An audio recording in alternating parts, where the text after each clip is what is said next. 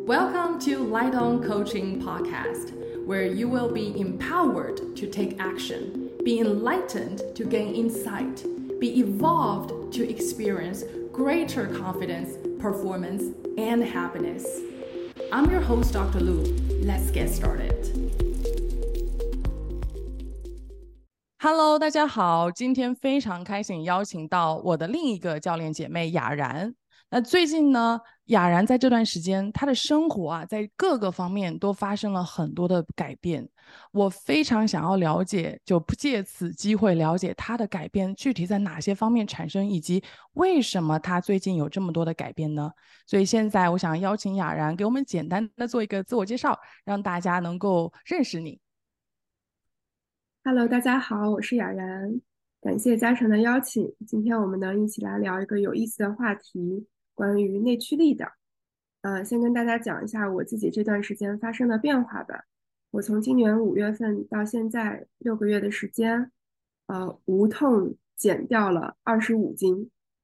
这个无痛的意思就是，突然有天早上站在体重秤上，发现十位数少了个一，啊，内心感到很震撼。我自己也也很奇怪，以前减肥都很用力，为什么这一次无痛减肥？呃，第二个改变呢，就是。跟老公、跟家人的关系变得特别的和睦，就以前或多或少都会有一些摩擦，或者是看不顺眼的地方，现在就感觉好像什么事情都不是问题。然后第三个呢是，呃，我每天早上起来找到了，就是有一种动力满满的感觉，每天早上起来都很知道自己今天要干什么。然后虽然事情可能很满。但是也不会焦虑，也不会觉得太疲惫，啊，整个人的状态就是动力满满，并且找到了人生方向吧，很充实，很自在，很舒适。哇，你这也太让人羡慕了吧！又减重，又跟老公很和睦，又动力满满，知道自己的人生目标，劲往哪儿使，还不焦虑，你这是妥妥的人生赢家的形象啊！因为我们知道，很多时候 我们觉得人生赢家是那种有房有车啊，那种物质上的哈。但是你这个给我感觉就是内外兼修。对我对我来讲，人生赢家的定义是这样的：就是你不焦虑，你又有动力，你劲知道往哪儿使，你家家庭又和睦，你还能减肥。还想还哎呀，突然一看，怎么一个一个数字少了？这是什么？嗯，谢谢嘉诚的肯定。对我自己也觉得，呃，这个过程，尤其是在短短的六个月内发生这么多的改变，我自己也是觉得挺神奇的，所以我也做了一定的自我剖析。啊，我的感受就是我的内驱力，啊，真正的被打开了。嗯，所以你是觉得这些改变它的呃背后的原因，是因为内驱力打开了，所以才会有这种短时间有这么多改变的发生，是吗？对我自己觉得就是有一个按钮，它是内驱力。然后呢，我虽然已经人到中年了，是不是？但是我的这个按钮突然一下子被按下去了，然后就好像打开了定速巡航一样，你每天，呃，不用太用劲儿，就知道自己的车应该开到哪里去，而且你也觉得自己人很轻松，你有更多的精力可以看窗外的风景。嗯，那可不可以给我们介绍一下，在你心目中这个按？内驱力按钮长什么样子？什么叫做这个这个这个内驱力呢？你的 definition 是什么？嗯，OK，呃，如果从心理学的角度，呃呃，因为我是心理学浙江大学心理学的本科跟硕士，所以之前对心理学特别的感兴趣。如果从心理学的角度，内驱力它的定义就是一种内在的动力，然后它的来源可能是。我们人的渴望，我们的兴趣，我们的价值观，我们的目标，或者是我们个人的愿景，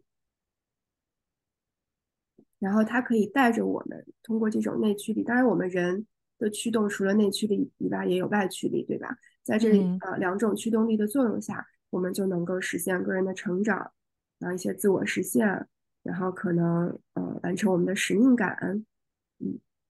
嗯，我听起来像是北极星的感觉，一种指引。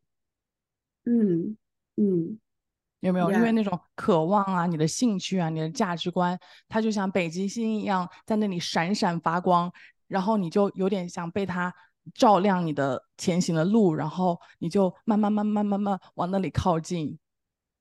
对，对，而且这颗星就是跟你是有很远的距离的，但是你知道那就是你想要去的方向。嗯哼，它会照亮你的路。嗯，你刚刚说内驱力的时候，也谈到了外驱力，我对这个点非常的有感触，因为我觉得我在呃我的前几十年的人生中间都是外驱力，没啥内驱力，就是妈妈叫我做啥我就做啥，然后对别人觉得怎么好，那我就应该怎么做，就是有一种外在觉得你应该在学历上怎么样，在。在在家庭生活上该怎么样，那我就去做，我我也有动力去做，但是那种动力好像是内在是没有的，是外在有一个声音说这样做就是好，所以就去做。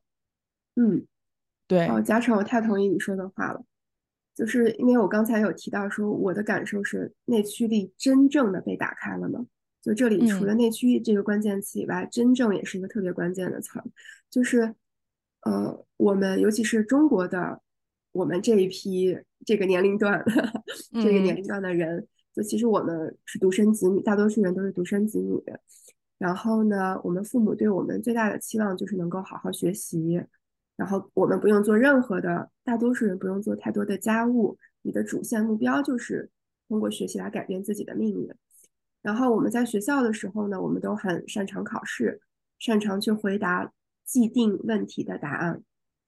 然后有一天我们走入社会了，嗯，突然呢，社会所有的压力都来了，所有的问题，开放式的问题都来了，然后我们再也没有一个正确的答案等着我们。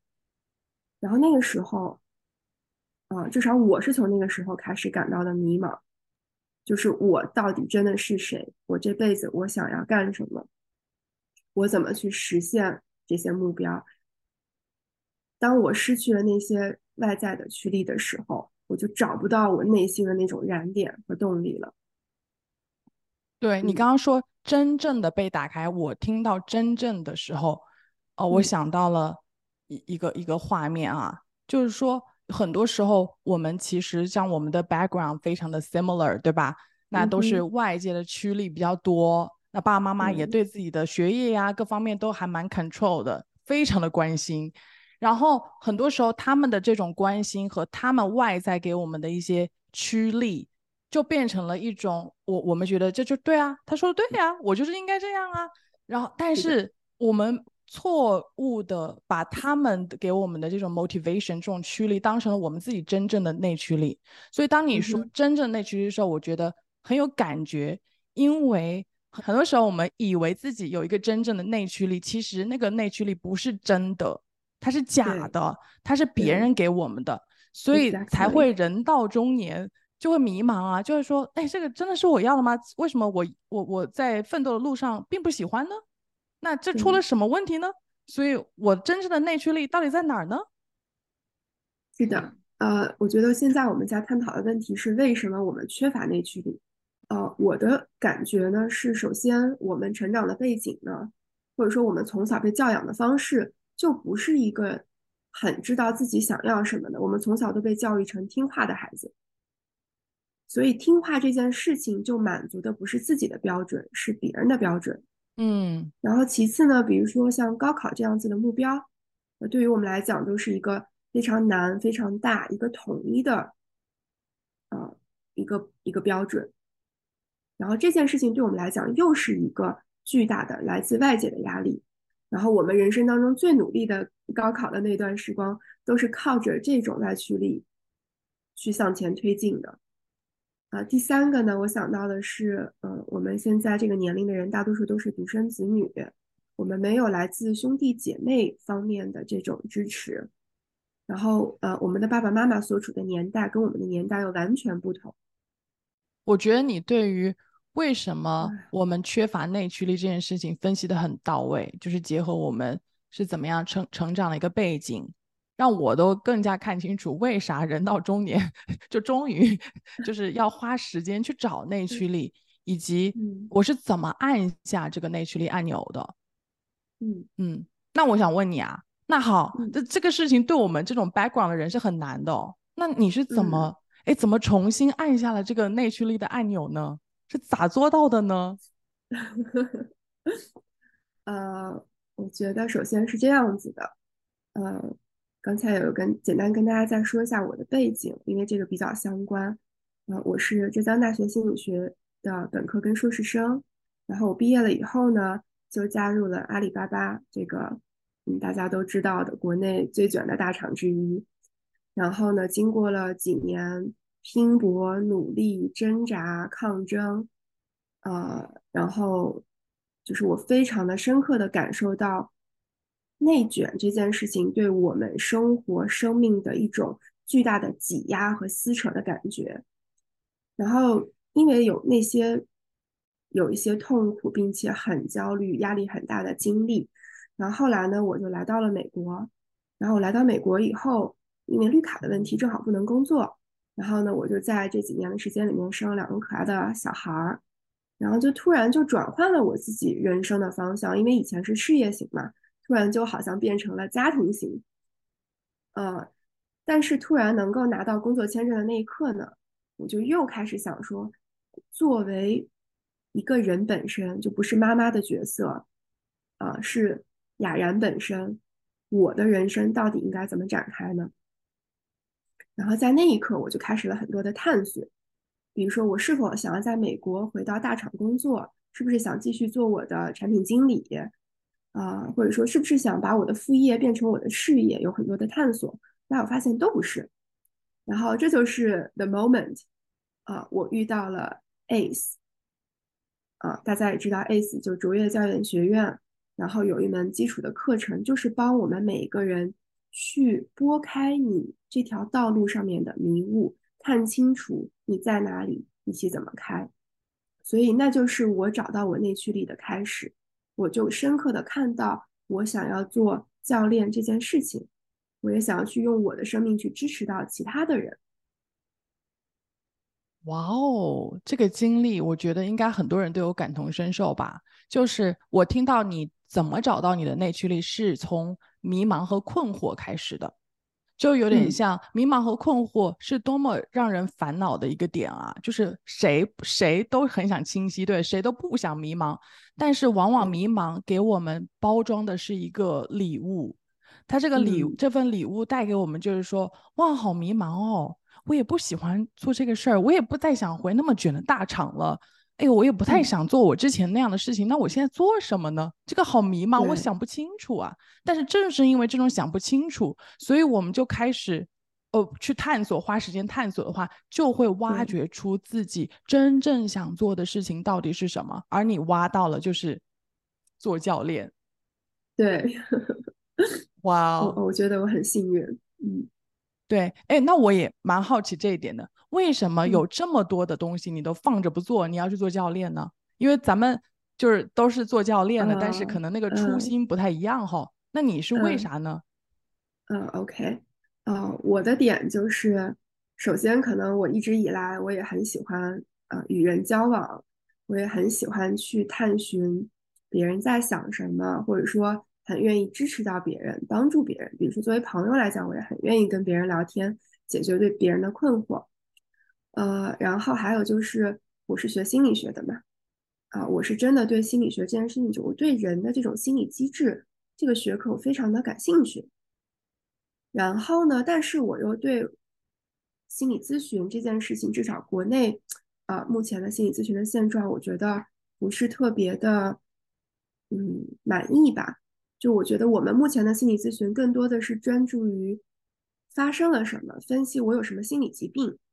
可是真正能够拯救一个人，是让他着眼于未来。这就是我觉得教练很有魅力的地方。教练对我而言就是积极心理学，它能够让我们的生命当中的一个 stopping point，一个让我们停滞的地方，在教练的帮助下。啊，把这个 stopping point 就让它变得通畅了，就能够有力量，就是而且并且在这个克服困难的过程当中，我会获得能量，带着这种能量，我就去可以克服更多的困难。但是在这个过程当中，我们是需要支持的，啊，然后我们中国的社会现在其实也没有什么支持系统，尤其是对成年人，其实生存压力还是挺大的，生活也是挺苛刻的。在这里，我们非常的缺乏支持系统，啊，这就是教练很有价值的地方。嗯嗯，有听到，就是自己看到教练是可以给人支持系统的，自己也感受过了被教练支持，被不管是上课啊，还是一对一被教练，所以想要自己发心去给更多的呃，给更多更多的同胞去提供这样子的支持系统。对的，对的。嗯嗯，哎，那我还有一个好奇地方，因为你的内驱力按钮是怎么打开的？我刚刚说到了，就是是从问题和迷茫开始的，就是我到底做啥呢？哎，我这个绿卡这个不能够去工作，所以我就呃转为家庭，家庭完了之后，现在现在可以去工作，那我要干嘛呢？那这个是问题哈。问题的第二步我听到就是你去上了一个 ACE 的课程哈。那我也知道你呃就是就是也有被教练过哈。那我就想说，那上 ACE 的课程。就教练的课程去做自我的探索，还有还有被教练，就这两件事是怎么帮助你去把你的内驱力按钮给按下去的呢？嗯，有什么联系？嗯，谢谢嘉诚的问题。就是首先，我觉得最核心的点，呃，是在 ACE 这门课程当中，让我深刻的发掘到了我自己的个人的目标，我的 life intentions。并且呢，他也协助我找到了我的呃人生的信条，呃 standards of integrity。然后这两件事情就很重要，这个就相当于是，呃，我让我以前我没有看到我的人生真的想要什么，我现在很清楚的看到我的人生想要什么。我以前不知道我是一个什么样的人，我现在知道我身上有哪些美好的品质，并且我有我自己的智慧。我有我的 voice of wisdom，我可以遇到任何困难的时候，我都知道我可以去问谁。这是我觉得是最核心的，因为我发掘了通过 ACE 的课，发掘了啊人的核心跟本质。然后呢，第二部分就是关于我也找了我自己的教练，我跟我的教练大概发生了六次对话，每一次这个对话都是我人生当中有一个非常非常堵塞我的点。我觉得我我我什么都干不了了，我就每天都想着这件堵塞的事情，比如说我跟我妈妈的关系，我因为这个事情我没有办法去，呃，会影响到我跟我老公的关系，甚至可能我心情很烦躁，我没有办法去继续我今天要做的工作，这就是我的 stopping point。然后呢，我靠我自己的力量，我没有办法去突破它，但是在我的 coach 的帮助下，我能够像一个第三人一样。看到此刻的我是怎么想的，我的境遇是什么样的，并且再去寻求我自己内心的智慧，告诉我说我应该怎么办。经过几次这样子的 coach 的 topic、coach 的训练之后，我的人生就变得更通畅了。嗯，哇哦，哎，我我我我看得很清晰不？我总结了三个，你是怎么就是？就这个上课和被教练，而且我不知道你只是被教练六次，就被教练六次就已经这样了吗？这么神奇的？然后哦，五次，OK。所以，我我听到就是上 ACE 的课以及被教练，呃，有主要是有三个地方帮助你，呃，点燃了这样一个按下了这样一个内驱力的按钮。第一个就是你非常清晰。在你的现在的生命中间，什么对你重要？就什么事情对你重要？对，是的，对，就是通过 ACE，因为我也是 ACE train 出来，所以我知道你在说什么。就是我们有一套工具和方法帮助你找到，呃，什么东西在你现现阶段的生命中很重要。那第二个，我看到帮助你的内驱力，呃，那个按钮按下去的是，就是你你说的人生的信条的部分。其实说白了，就是我到底是一个什么样的人，我的内核。是个什么样的人？不是我妈妈说我是什么，我爸爸说什么，我同事说我是怎样，是我自己有没有看见我内在有一些啊别人没有办法拿走的点？我到底是谁？这件事情你看见没？那你看到了，看到自己什么对你重要，以及我自己到底本质是谁？然后第三个我看到就是关于你的这个五次的教练对话，他帮助你做的事情就是嗯。因为人生总是不如意有十之八九嘛，呃，每个人有每个人的功课，但是他帮助你的就是清除了你这些人生中这十之八九不如意的卡点，然后第三个我看到就是关于你的这个五次的教练对话，他帮助你做的事情就是，嗯，因为人生总是不如意有十之八九嘛，呃，每个人有每个人的功课，但是他帮助你的就是清除了你这些。人生中这十之八九不如意的卡点，然后第三个我看到就是关于你的这个五次的教练对话，他帮助你的就是清除了你这些。人生中这十之八九不如意的卡点，嗯，然后我甚至感觉到，就是因为我们人呐有 negativity bias，你知道，就是容易去把自己的注意力 focus 在人生不顺的地方。但是去教练呢，就容易帮助你看到，哦，你人生不顺的地方，你其实可以这样子去度过，你其实可以粉碎它，你其实可以清除这个堵塞点，而且同时能够让你看到。你的人生其实，在很多百分之九十九的趴，都还蛮顺的，都还蛮好的，让你把你的注意力从那个不顺的那个、那个一个一个很不好的一个小点上，给它挪到看到全盘，然后发现，哇哦，我的人生还挺精彩、挺美好的呢，我好感恩。是的，是的，嗯，对，嗯，我我觉得，嗯，再延伸一下，就是我。找到了一种方法，绘制了我自己的人生蓝图。然后呢，我也找到了我自己身上能够去辅助我实现这个人生蓝图的那些品质。嗯，但是在这趟旅程当中，还是会遇到一些困难，困难可大可小，小的就靠自己化解了。但是有一些问题难以化解的时候，有教练的支持，就能够走得更顺畅。我听到的是另外两个。是一个是绘制人生蓝图，就有点像有一个目标、一个方向。它不仅只是一个 North Star 北极星，而是一种好像落实在纸面上，有一种 plan 的感觉，一个蓝图看得到。哎，第一步、第二步、第三步是怎样的这种这种这种规划感。然后第五个应该是我听到的是，你怎么点怎怎么按下你的内驱力按钮的是。因为在在按下去之后，你依然会面临很多的困难，但是你不怕的原因是因为你有 support system，你知道你一旦遇到问题，你总是会有人，你知道去找谁，然后哎，你找到他之后，你跟他那个那个沟通一下，你的这个卡点，你的 voice of wisdom 就就出来了，然后你的卡点不攻自破。对对，嗯，说我说了这么多，其实我想问问看。你对内驱力的看法？你有没有过那种内驱力按钮被按下来的感受的经历？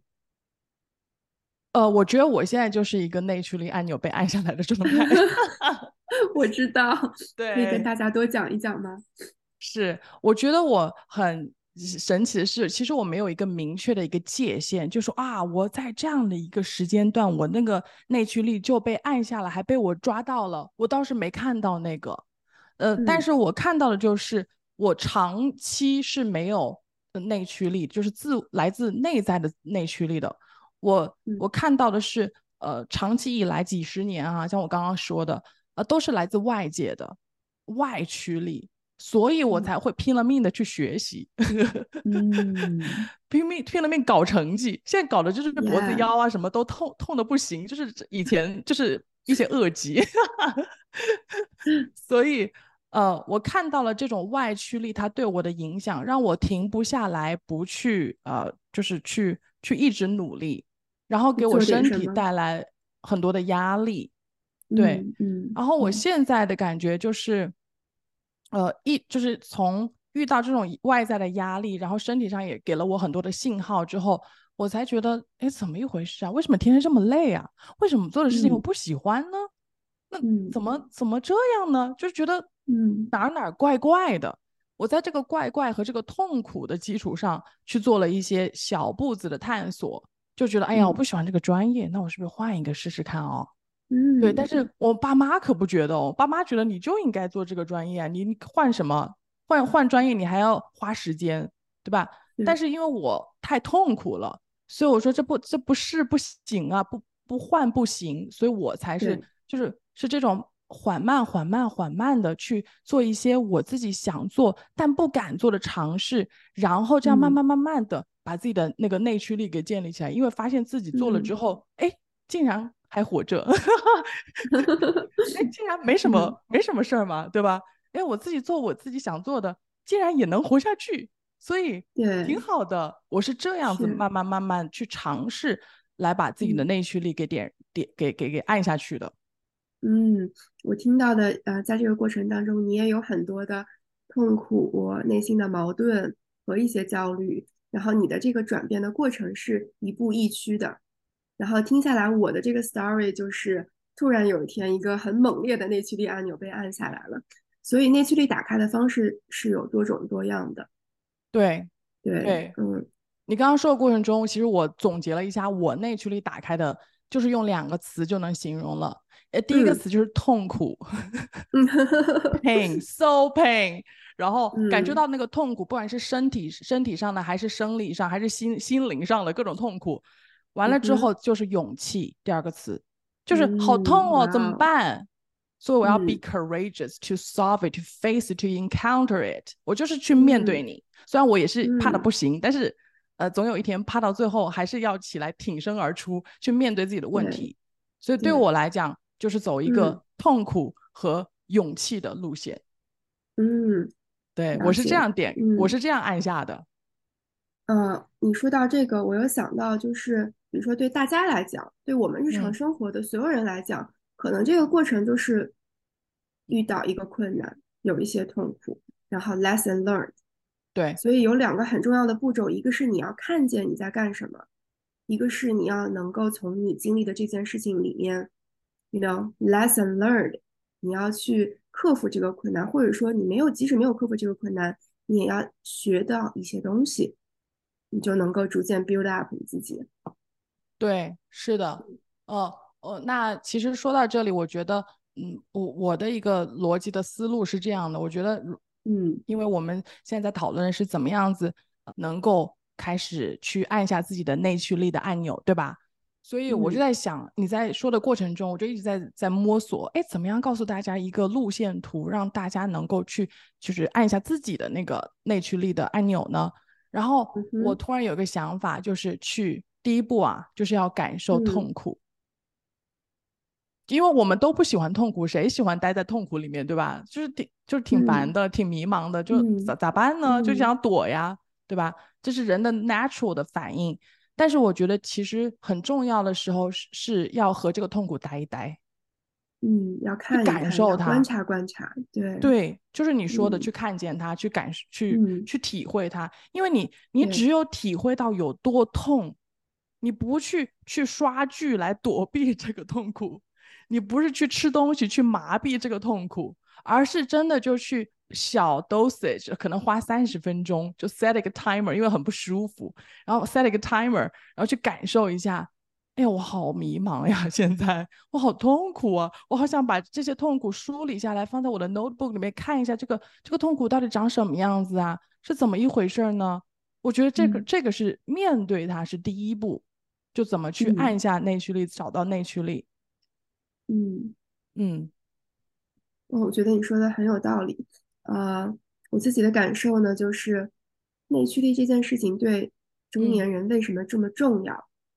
因为它是我们能够找回生活掌控感非常重要的一个核心的因素。嗯哼嗯，我们过去生命都交诸于别人，对吧？或者是说生命的很很多的部分的那个掌控感都掌控权都不在自己手里。可是当我能够打开我真正的内驱力的时候，我就掌控了我全，就是 one hundred percent 掌控了我自己的人生。然后我我接着你刚才的话题说如何、呃打开我们的内驱力嘛，啊、我的感受是，除了你要看见自己的境遇，去体会这种痛苦以外，嗯哼。呃，很重要的第一点还是要找到你自己的人生意图，要嗯。知道你是谁，嗯，然后也要知道这个世界上我们的人的大脑就是有 negativity bias，对吗？我们的嗯注意力会放在不好的事情上面，所以你要建立一个你自己的 support system，你要能够找到能够支持你的人。当你遇到这些 stopping point，遇到这些焦虑、迷茫、痛苦的时候，你知道有一定有一个通路能够让你克服这些困难，并且 lesson learned。然后呢，逐渐这就是一个正正向的循环建立起来以后，啊、内驱力就会一直成为你的自动自动巡航系统。哇，这你这一套这个这个如何去呃获得自己的内驱力，我已经总结出来三个步骤了。通过你刚刚的讲述，嗯，第一个步骤就咱们刚刚说的，看见和感受自己的痛苦，就去面对它，对吧？你不面对，你老逃避，那也逃不过呀，它总会回来的。然后第二个，我听到你说的是探索自我。那探索自我里面包括几个方面，一个就是你说的人生意图，就是到底这个人这辈子什么对我重要，然后再就是我自己到底是谁呢？就你，所以我把它归纳为探索自我，对吧？你痛了之后，你就去探索，你就思考嘛。然后第三个就是你在探索的过程中，你如果一个人单打独斗的话，哎，好累呀，也坚持不下去呀，也不知道又更迷茫了，都不知道这个探索这条路该怎么走了。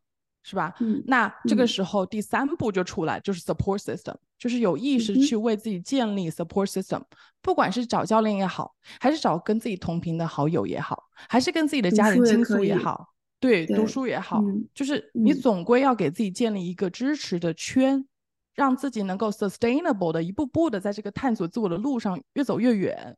是的，对，嗯。好棒的总结，总结给大家，让大家省点力啊！就是一二三，就是这样子。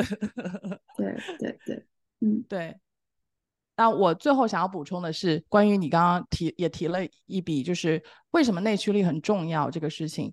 呃，我的感受就是内驱力它其实是做自己生命主人的一个象征。嗯哼，就是如果你没有内驱力这个东西，你其实不是你生命的主人。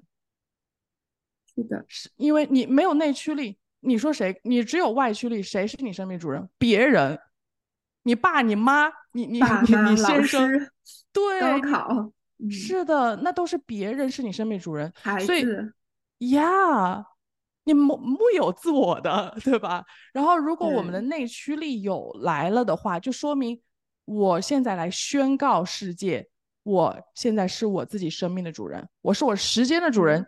情绪的主人，我事业的主人，我做一切一切的主人。嗯，我为我的选择负责，负全责。就是它是这样的一种一种一种有点像向全世界宣告的一个宣言一样的。所以为什么找到内驱力这么重要？是因为它是你你作为一个人做你自己生命主人的象征。是的，是的，嗯，很喜欢你的总结。嗯，那在最后，我不知道。呃，雅然，你还有没有想要跟呃我们的听众和观众分享的关于这个内驱力的话题？有没有最后想要跟大家说的？呃，还有一个小的话题，嗯，就是呃关于怎么培养小朋友的内驱力啊，因为我知道可能我们的听众里面也有很多人是爸爸妈妈啊。我之前呢有读过一本书，叫做《The Self-Driven Child》，给了我很大的启发。它里面讲的内容呢，就是掌控感这件事情，不仅仅对成年人重要，从小培养掌控感也非常的重要。它落到细节上面，可能就是你让一岁的小朋友自己决定这顿饭我是先吃西兰花，先吃肉，还是先喝汤，让小朋友自己决定餐盘的饮食的顺序，或者是说让两岁的小朋友每天自己选择要穿什么衣服。让他们有更多的自我玩耍的时间，而不是让他们都听家长的话啊。当然，也还有比如说让小学生，你给他多种多样的选择，因为我们也怕孩子们就是自己不就家人总家长总觉得我们要给他们一些指导，对不对？但是这个指导你可以把它换成选择的方式，A、B、C、D，请你来选择。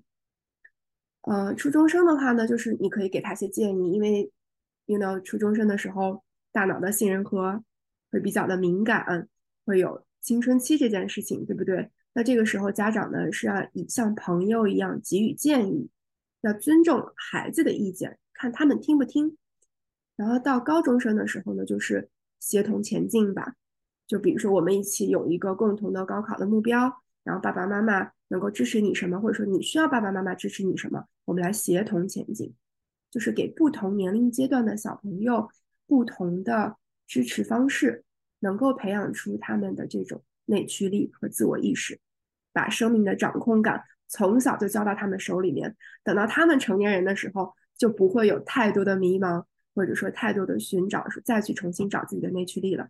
嗯，哇，你分享这个我太感恩了，因为我可以看到你是多么有一份大爱的人在这里，就是不仅不仅照顾自己，做自己生命的主人，还要培养下一代。对，嗯，这让我想到，其实你刚刚说的，对我来讲是在说内驱力为什么这么重要？因为它不仅仅是帮助我们自己成有对自己的生命和生活有掌控感，成为自己生命的主人，而且还能够帮助你的娃长成一个可以是自己生命是是主人的人。对，如果你老在操盘手，老在操控他，这个袜子要这样穿，这个西兰花和这个面要先吃面再吃西兰花。你在这种很小的事情上都不放权，都在掌控他的话，那他怎么能够成长成一个就是之后有担当，之后知道自己喜欢什么，想要选择什么的人呢？这也很不合理，对吧？对对对，所以我觉得这个提醒很重要，就是也是告诉各位家长们和我们各位的成年人们，有小有娃的没娃的啊，考虑有娃的，就是 先从自己开始，把自己的内驱力按钮给按下去。如如果不会按，就按照我们刚刚的三步三步走来探索一下。